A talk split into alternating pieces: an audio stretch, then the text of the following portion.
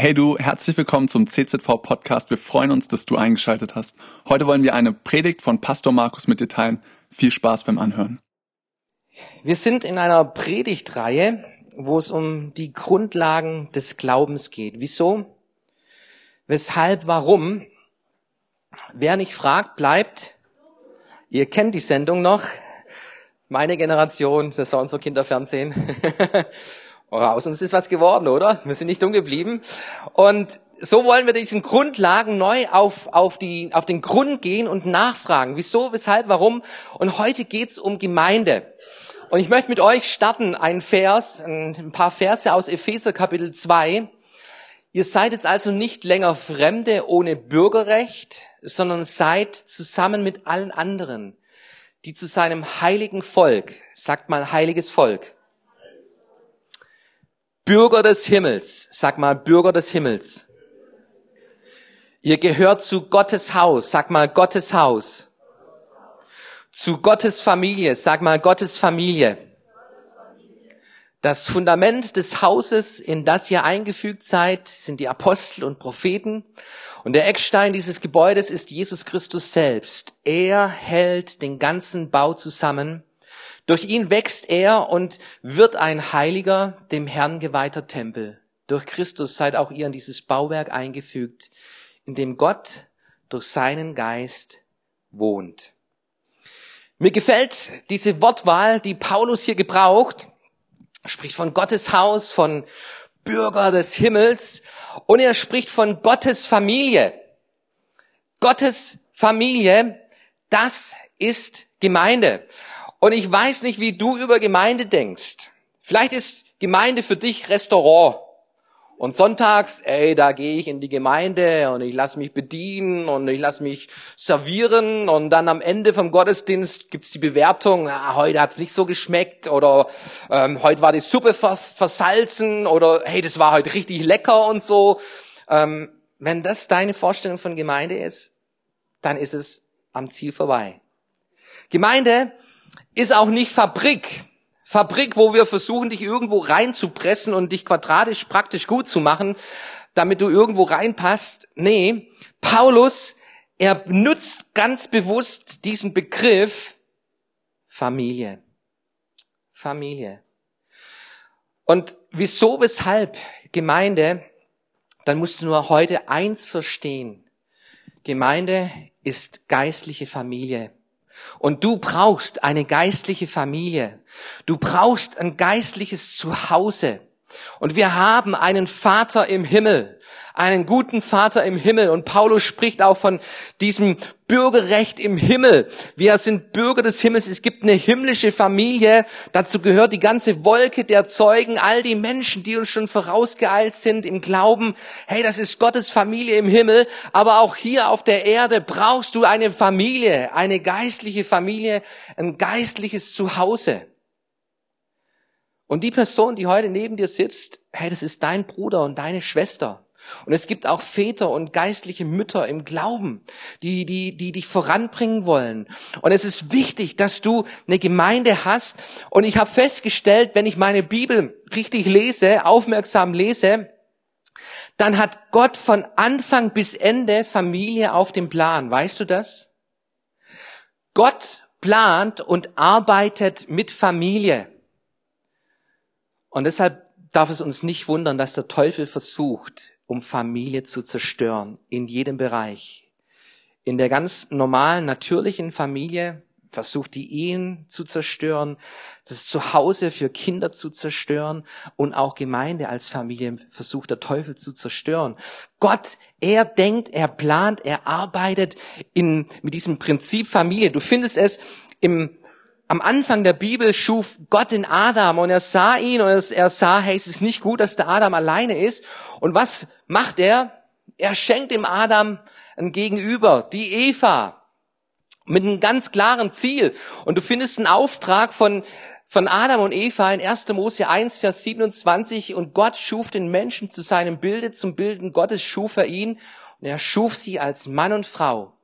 Und Gott segnete sie und sprach zu ihnen, seid fruchtbar und mehret euch und füllet die Erde und machet sie euch untertan und herrschet über die Fische im Meer Er hat den Menschen einen Auftrag gegeben, fruchtbar zu sein. Und hey, dieser Auftrag, der gilt uns heute noch. Und das, das, das findest du in allen Bereichen, wo Gott Leben geschaffen hat. Da hat er Frucht hineingelebt. Frag ein Landwirt, wenn der Samen ausstreut, dann erwartet er, kommt eine Frucht dabei heraus.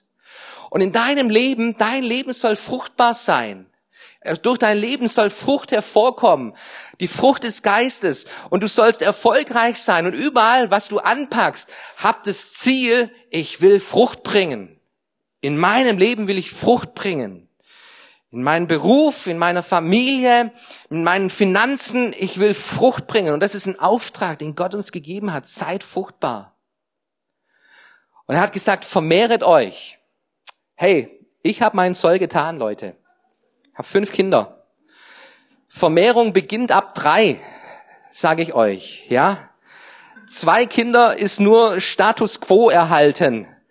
Ab drei beginnt Vermehrung. Und hey, Gemeinde, da ist ein Auftrag und ich, ich möchte euch sagen, macht Babys. Macht Babys. Wenn du, wenn du verheiratet bist, die, den, den richtigen Mann gefunden hast, die richtige Frau gefunden hast, macht Babys. Fragt Gott, Herr, ist jetzt genug? Bei mir war es nach fünf, habe ich gesagt, Herr, ist genug. Und er hat gesagt, ist genug. Ähm, vermehrt euch. Das ist ein Auftrag, den Gott uns gegeben hat. Und er sagt, füllt die Erde. Und wie hat, wie, wie hat Gott sich das gedacht, diese Erde zu füllen? Der hätte ja auf einen Schlag acht Milliarden Adam und Eva schaffen können, oder? Und die Erde wäre voll gewesen. So, zack, bumm, die Erde ist voll mit Menschen. Nee, Gott schafft zwei Menschen. Und diese zwei Menschen, die sollen sich vermehren und sollen diese Erde füllen. Und weißt du, was ich da feststelle? Gott hat Geduld, hat keine Eile. Und Gott ist interessiert in Prozessen, in Prozessen, wo er an Menschen arbeitet. Menschen arbeiten. Er hat immer Menschen gesucht, die ihm vertrauen, die sich auf ihn einlassen, um in dieser Welt, auf dieser Erde einen Unterschied zu machen. Und Gott denkt in Generationen. Wenn es um Auftrag Gottes geht, dann denkt Gott in Generationen. Und es hat Generationen gebraucht über Abraham, Isaak, Jakob. Und in der Bibel findest du diesen Begriff, ich bin der Gott Abrahams, Isaak, Jakobs und er ist dein Gott. Und es hat Generationen gedauert. Und jetzt sind wir im Jahr 2019 und wir haben circa acht Milliarden Menschen auf unserer Erde hier. Und du und ich, hey, wir gehen zurück auf ein Ehepaar dem Gott diesen Auftrag gegeben hat. Seid fruchtbar, vermehret euch, füllt diese Erde. Gott denkt in Familien, weißt du das? Und er sagt, herrscht, herrscht über diese Erde. Und weißt du, was diese Herrschaft bedeutet? Hey, wir sollen die Herrschaft Gottes aufrichten auf diesem Planeten Erde. Eine Ehre, zur Ehre Gottes sollen wir herrschen. Wir sollen diese Erde nicht zerstören, nicht kaputt machen. Und wir sollen darauf achten, dass wir diese Erde bewahren und dass wir Gutes tun und einen Unterschied machen in dieser Welt. Und wir haben diesen Auftrag. Dieser Auftrag hat Gott uns Menschheit gegeben. Und selbst als wir Menschen es vergeigt haben, ihr kennt den Sündenfall, Adam und Eva ähm, kehrten Gott den Rücken, taten ihr Ding und fielen in Sünde. Selbst da hat Gott diesen Plan Familie nicht aufgegeben. Du erkennst es daran, dass er zu Eva sagt, durch deinen Samen, durch, durch deinen Samen werde ich alle Nationen segnen. Und durch deinen Samen wird der kommen, der der Schlange den Kopf zertreten wird. Gott denkt in Familie, er arbeitet mit Familie.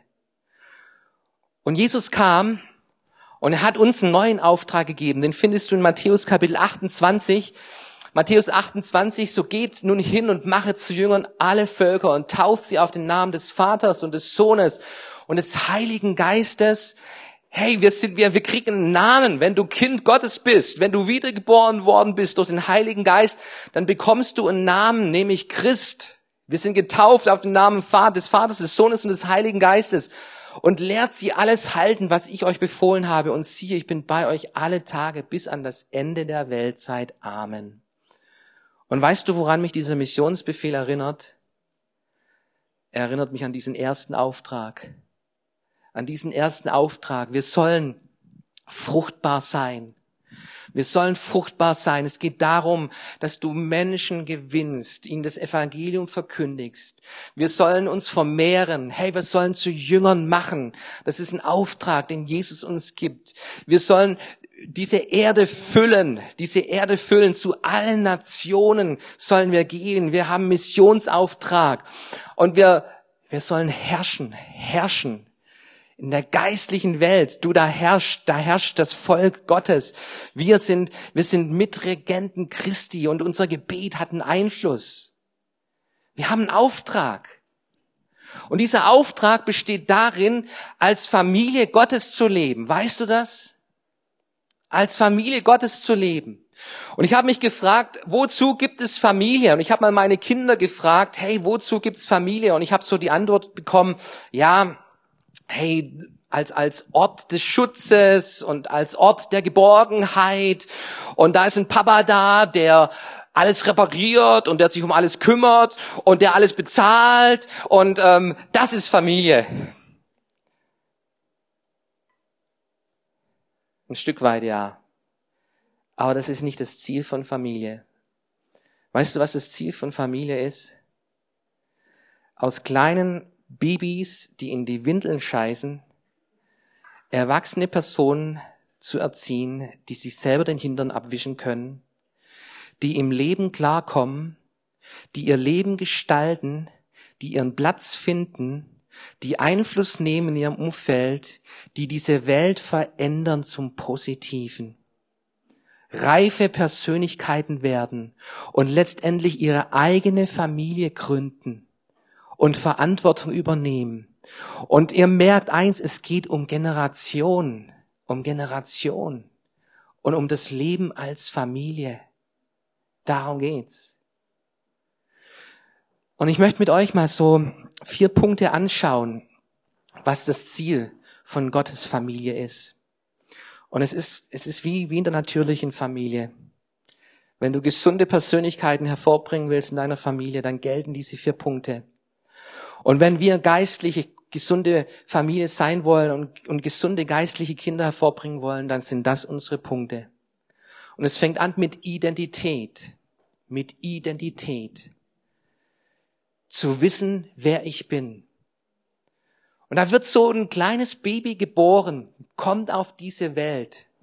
Und so ein kleines Baby, so begann dein Leben, hey, das, das weiß noch nicht viel, das kommt selber nicht klar, das ist angewiesen auf, auf Schutz, auf Geborgenheit, auf Hilfe, auf eine Familie, auf eine Mutter, auf einen Vater, wo diesem Kind Wärme zeigt, Liebe bringt, wo diesem Kind ermöglicht, ermöglicht, irgendwo ins Leben hineinzufinden eine Identität zu finden, zu wissen, wer sie sind, dass sie geliebt sind, dass sie gewollt sind, dass sie da sind auf dieser Erde und, und wir uns darüber freuen und dass wir gespannt sind, was aus diesem Leben wird und dass es wertvoll ist, auf dieser Erde zu leben und ein Mensch zu sein, ist das wertvollste Geschenk, was Gott dir gegeben hat. Und es braucht eine gesunde Identität und es gibt so eine Statistik oder, nee, das ist wissenschaftlich bewiesen, die ersten drei Jahre im Leben eines Kindes, die sind so entscheidend. Da wird dein ganzes Leben, die Grundlagen deines Lebens geprägt. Da kann so viel kaputt gehen, wenn Vater oder Mutter oder wenn du eine Familie hast, wo, wo, wo du links liegen gelassen wirst, wo du keine Wertschätzung bekommst, wo kein Ort der Geborgenheit ist. Da geht so viel kaputt im Leben eines Menschen. Und in dieser ersten drei Jahren, da ist es wichtig, dass, dass ein Mensch seine Identität diese Grundlage gelegt wird. Wissenschaftler haben herausgefunden, allein das Lächeln von Vater und Mutter, allein das Anlächeln von Vater und Mutter regt bei einem kleinen Baby an einer gewisser Stelle im Gehirn etwas an, wo sich etwas formt und bildet. Und Kinder, die viel Wertschätzung bekommen haben, die mitbekommen haben, hey, auf dich haben wir gewartet. Wir freuen uns, dass du da bist und wir haben dich lieb. Menschen, die das, die, die das erfahren haben in ihrer Kindheit und in dieser Region viel angeregt worden ist, die sind weniger anfällig für Suchtverhalten. Viel weniger anfällig. Lächel mal deinen Bruder, deine Schwester neben dir an. So lächel sie mal an. Hey, schön, dass es dich gibt. Wir wollen was anregen. Hey, wir wollen hier was anregen. Hier soll eine Identität stattfinden. Und in der Bibel steht drin, in Römer 8, Vers 15, ihr habt nicht einen Geist der Knechtschaft empfangen, dass ihr euch wiederum fürchten müsstet, sondern ihr habt den Geist der Sohnschaft empfangen, in dem wir rufen, aber Vater. Hey, und damit beginnt Christsein mit der Identität, dass du weißt, wer du bist. Du bist ein Kind Gottes und du bist geliebt. Und es gibt einen Vater im Himmel, der für dich da ist, der sich um dich kümmert, der sich, der, der, der sich dir annimmt. Und es gibt, es gibt eine gesunde Identität, wo Gott möchte, dass du hineinwächst, dass du weißt, wer du in Christus bist. Die Hoffnung der Gerechtigkeit, dass du stark bist, dass du weißt, du kannst den Bösen überwinden Du kannst den Feind in die Flucht schlagen. Du musst wissen, wer du bist in Christus. Und es ist so wichtig, dass du eine Gemeinde hast, wo das gelehrt wird, wo das rüberkommt und wo du das hörst und wo du wachsen kannst in deiner Identität. Als ein Kind Gottes brauchst du eine gesunde Identität. Ein zweites Ziel, was Gemeinde tut, ist Gemeinschaft.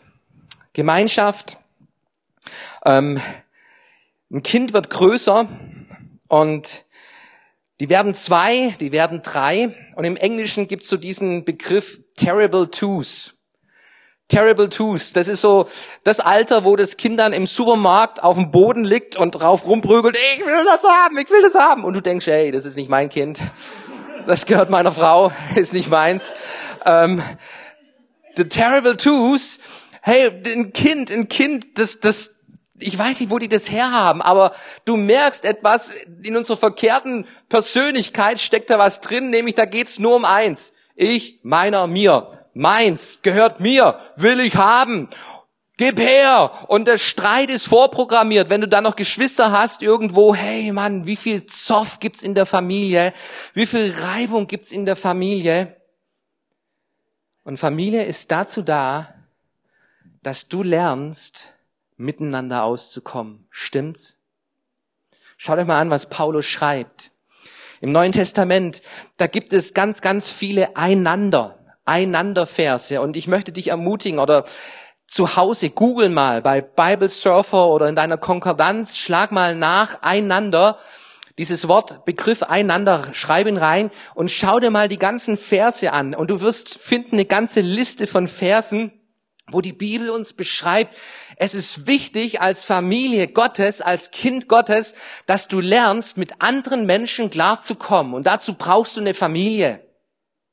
Und Paulus schreibt, ich ermahne euch aber, liebe Brüder, und hier ist gleich schon mal ein ganz wichtiges Wort, ermahnen. Ermahnen. Hey, Erziehung ist nicht nur ich hab dich lieb und ey, du bist so schön und es ist Hammer, dass du da bist und du hast gefehlt, sondern hey, Butze, da wo du, wo du verkehrst liegst, da brauchst du Ermahnung. Da brauchen wir Ermahnung in unserem Leben und ich habe rausgefunden, an dem Punkt stellst du fest, wer zur Familie gehört und wer nicht. Ich habe schon erlebt, ich habe Menschen Dinge gesagt und es hat ihnen nicht gefallen. Und ab dem Punkt waren sie nicht mehr da. Und ich möchte dir sagen, such dir keine Gemeinde, die dir gefällt. Die dir gefällt, sondern such eine Gemeinde, die dir sagt, was Gott gefällt. Such dir eine Gemeinde, die dir sagt, was Gott gefällt. Weil so, so bleibst du Kind Gottes. So wächst du heran zu einer gesunden geistlichen Persönlichkeit im Reich Gottes und kannst einen Unterschied machen wenn du dir was sagen lässt. Und Paulus sagt, ich ermahne euch aber, liebe Brüder, im Namen unseres Herrn Jesus Christus, dass ihr alle mit einer Stimme redet und lasst keine Spaltung unter euch sein, sondern haltet aneinander fest in einem Sinn und in einer Meinung. Hey, der Paulus, der hatte eine Ahnung von Familie. Wisst ihr das? Bei uns zu Hause, fünf Kinder, ich, ich kenne, ich kenne manchen Streit. Und dann irgendwann platzt mir der Kragen und dann sage ich, du gehst in dein Zimmer und du gehst in dein Zimmer und ihr kommt erst wieder raus, wenn ihr euch vertragt. Manchmal dauert's länger, manchmal nach fünf Minuten stehen sie wieder vor mir, Papa, wir haben uns wieder vertragen. Okay, dann dürft ihr hier weiterspielen. Ähm, hey, wir müssen lernen, miteinander, miteinander klarzukommen.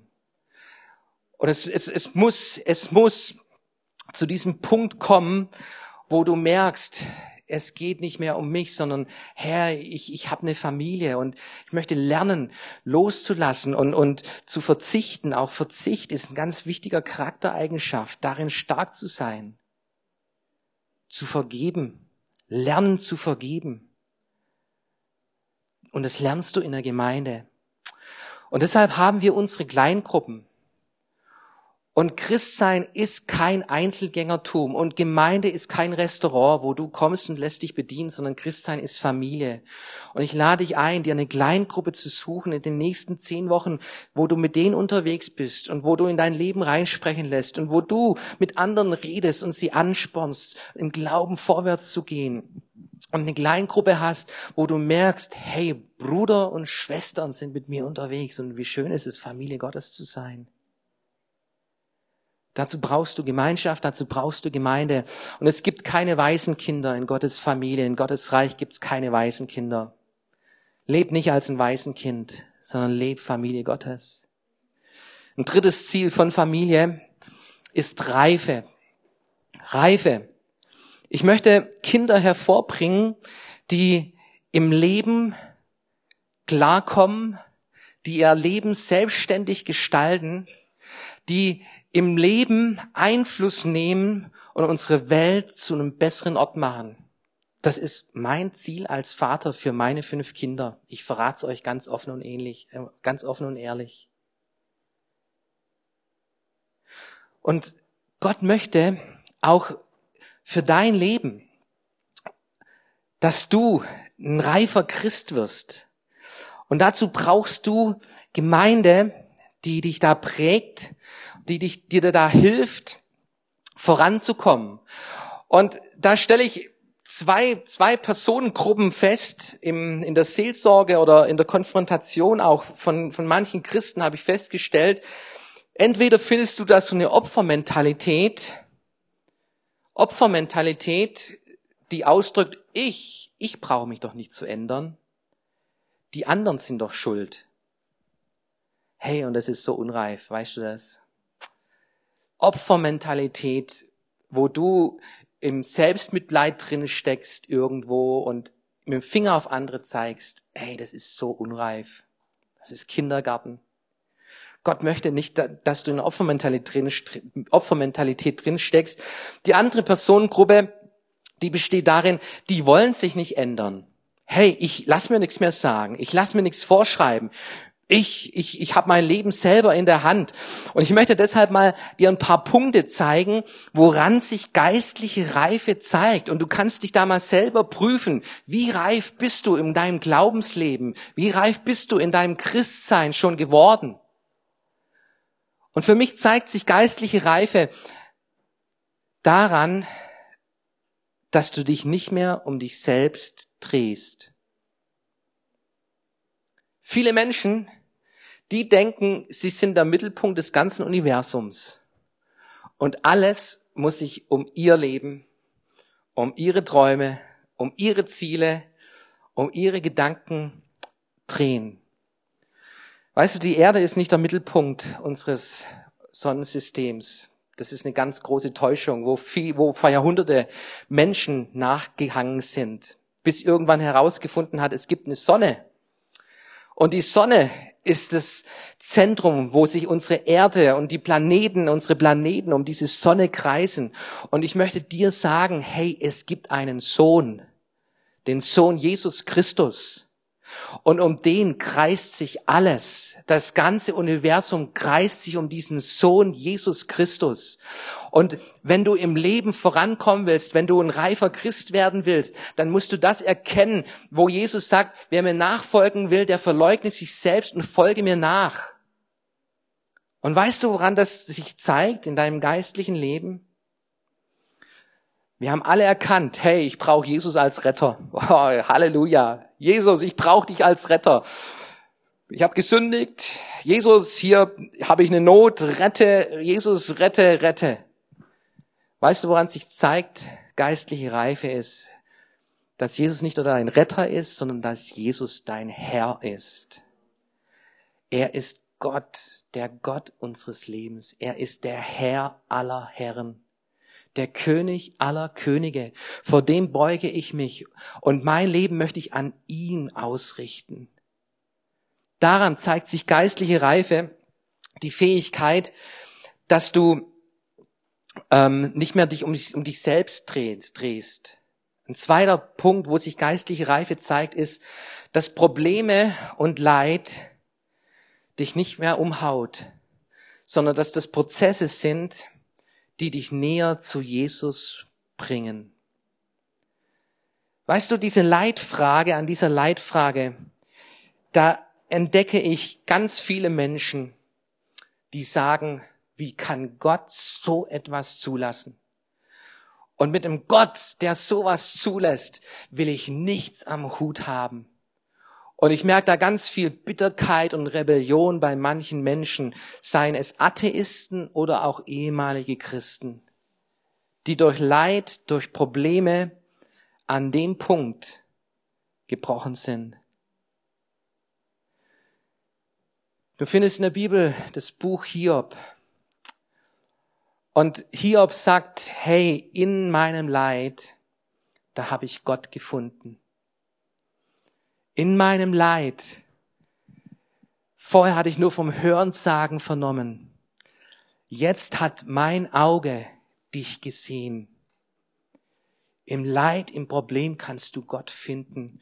Und das ist auch der Weg durch das Leid hindurch, an der Stelle zu reifen und vor Gott niederzufallen und zu sagen, Herr, ich weiß nicht mehr weiter, ich kenne keinen Ausweg mehr, aber ich vertraue dir, meinem Retter, meinem Herrn. Du bist mein Gott und du bist für mich. Und wenn ich nur dich habe, dann habe ich mehr als genug. Und ich will dich loben und dich preisen, auch in meinem Schmerz, auch durch das finstere Tal führst du mich. Und du tröstest mich und du bist bei mir. Und hey, da zeigt sich geistliche Reife an der Stelle. Und ich liebe solche Menschen. Ich liebe solche Menschen. Das sind für mich die größten Vorbilder, die durch Leid gehen oder gegangen sind. Und du merkst etwas von einer Reife, von, von einem geistlichen Charakter.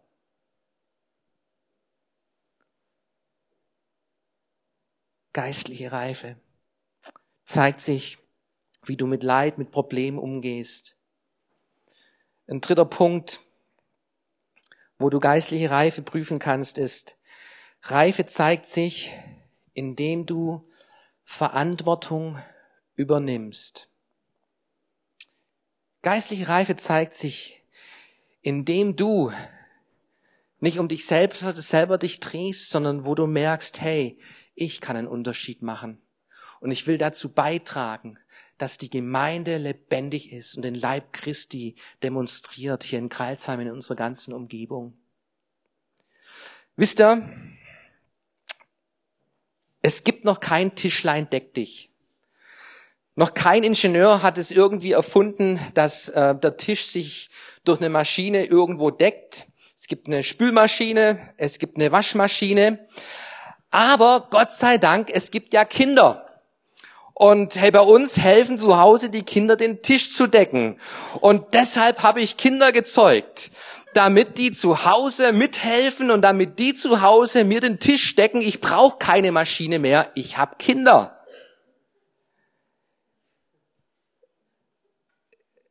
Das ist nicht mein Gedanke, warum ich Kinder habe.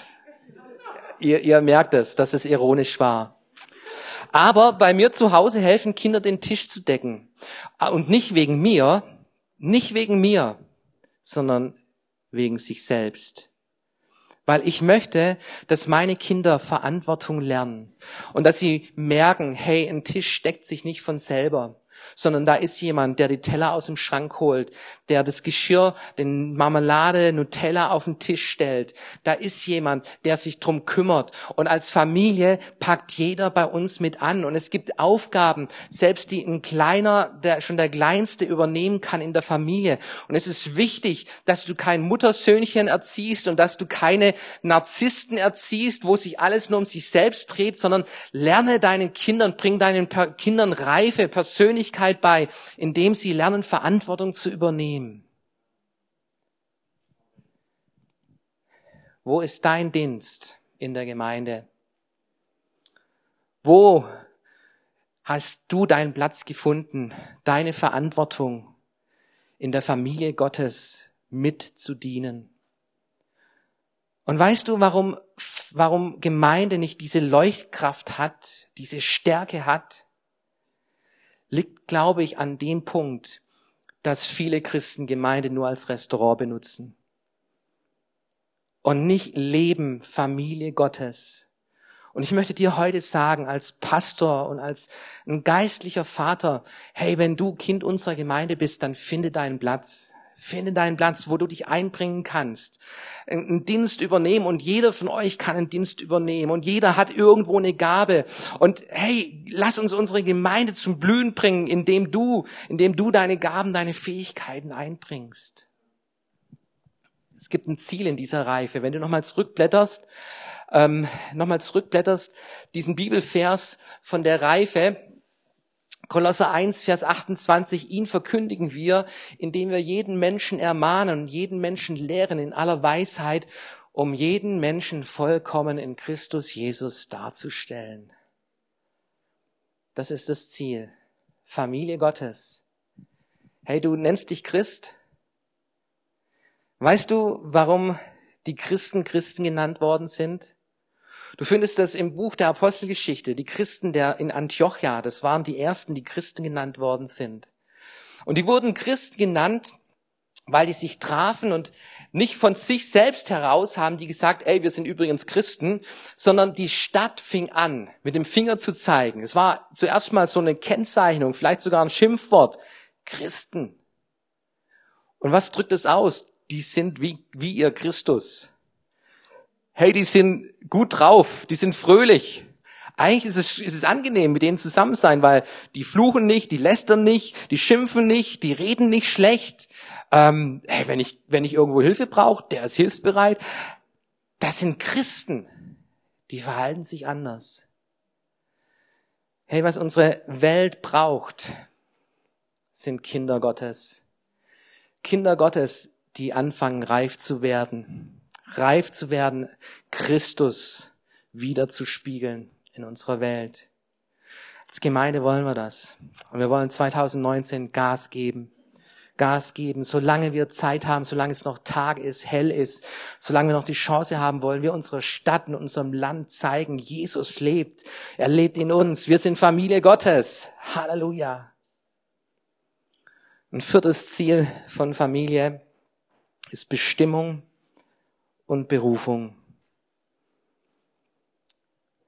Hey, meine Kinder werden immer meine Kinder sein, keine Frage. Mein Blut, ich habe sie gezeugt, ich habe sie geformt im Leben, aber ihre Berufung ist, besteht nicht, nicht darin, bei mir zu Hause am Tisch zu sitzen und mich Vater sein zu lassen sondern die Berufung soll die sein, in dieser Welt einen Unterschied zu machen. In dieser Welt Einfluss zu nehmen, Christus dieser Welt zu bringen. Die Berufung steht darin, die nächste Generation zu sein, die Familie lebt, Familie gründet. Und den Auftrag Gottes, seid fruchtbar, vermehrt euch, füllt diese Erde, herrscht über sie, geht hin in alle Welt, machet zu Nationen. Das zu erfüllen, das ist Berufung, das ist Bestimmung. Und über deinem Leben gibt es eine Berufung. Weißt du das? Über deinem Leben gibt es eine Berufung. Und ich wünsche mir viele Berufungen von Pastoren, Missionaren, Evangelisten, Propheten, Apostel, Lehrer, das, wovon die Bibel spricht auf der einen Seite, aber weißt du, hey, nicht jeder muss Apostel und Missionar werden, um Berufung, in seine Berufung hineinzukommen, sondern du, deine Berufung, die sieht ganz anders aus als meine Berufung. Und vielleicht bist du als Unternehmer berufen, du dann, dann bau geniale Maschinen, Maschinen, die, die mithelfen, in dieser Welt einen Unterschied zu machen, wo, wo die Natur nicht zerstört, sondern bewahrt und, und wo, wo, wo uns hilft, zu herrschen über diese Erde und gib Gott die Ehre. Wenn du ein Arbeiter bist, dann in deinem Unternehmen fang an zu herrschen. Du bist ein Botschafter, ein Botschafter Gottes in deiner Firma. Und du betest für deinen Chef und du betest für deine Kollegen und du nimmst da Einfluss und du hast eine Berufung. Vielleicht hat Gott dich genau in diese Firma hineingeführt, damit du da ein Licht sein kannst, damit du da Frucht bringen kannst. Es gibt eine Berufung, es gibt eine Bestimmung. Und wir wollen dir helfen, in deiner Berufung zu leben und da voranzukommen. Vielleicht ist es dran, Next Steps. So unser Leben ist eine Reise und eine Reise besteht aus einzelnen Schritten und ich lade dich ein, mit uns mal diese vier Schritte zu gehen, mit uns als Gemeinde, wo wir dir helfen wollen, zu erkennen, hey, und zu wissen, Gott liebt dich und wie wir als Gemeinde leben und wie deine Gaben sind, wo deine Gaben sind und wie du Gesellschaft dienen kannst, mithelfen kannst. Vielleicht ist das eine Möglichkeit. Es gibt eine Berufung für unser Leben. Und die glücklichsten Menschen für mich sind nicht die Christen. Es gibt, ich kenne viele Christen, hey, und das ist ein Trauerspiel, wenn du denen ihr Leben anschaust. Die glücklichsten Menschen sind für mich die Christen, die ihre Berufung gefunden haben. Die wissen, ich lebe den Auftrag Gottes. Ich lebe den Auftrag Gottes. Schaut euch mal die Bibelstelle an. Epheser 2, Vers 10. Wir sind seine Schöpfung, erschaffen in Christus Jesus zu guten Werken, die Gott zuvor bereitet hat, damit wir in ihnen wandeln sollen. Diese Woche gibt es gute Werke für dich, die Gott vorbereitet hat. Hör auf die Stimme des Heiligen Geistes. Lebe in Verbindung mit deinem Vater im Himmel. Lebe in der Gemeinschaft. Bete mit, mit Schwestern, mit Brüdern. Mach 21 Tage des Gebetes, pray first, zu einer Gewohnheit in deinem Leben, damit dein Leben in eine Bestimmung hineinkommt, wo Gott Dinge vorbereitet hat und du wirst staunen. Die Pläne Gottes sind immer die besten Pläne. Und weißt du, es gibt eine himmlische Berufung. Und mit diesem Bibelvers möchte ich schließen. 1. Petrus 1. Ihr werdet euch aber freuen mit unaussprechlicher und herrlicher Freude, wenn ihr das Ziel eures Glaubens erlangt, nämlich der Seelenseligkeit. Freuen mit unaussprechlicher Freude. Hey, als Deutschland Weltmeister wurde, vergiss es. Ich bin gehüpft, ich bin, ich habe gejubelt. Vergiss es. Ähm, wenn ich das Ziel, das Ziel meines Lebens, das Ziel meines Glaubens erreiche, den Himmel erreiche, es wird Jubel sein, Freude pur. Das ist die höchste Bestimmung, Teil dieser himmlischen Familie. Hey, ich möchte es nicht verpassen. Ich möchte im Himmel zu Gottes Familie gehören und nicht irgendwo ähm, in der Hölle meine Ewigkeit verbringen, sondern ich will in der Familie Gottes, da ist mein Zuhause. Und weißt du, deshalb bin ich Teil einer Familie Gottes hier auf dieser Erde schon.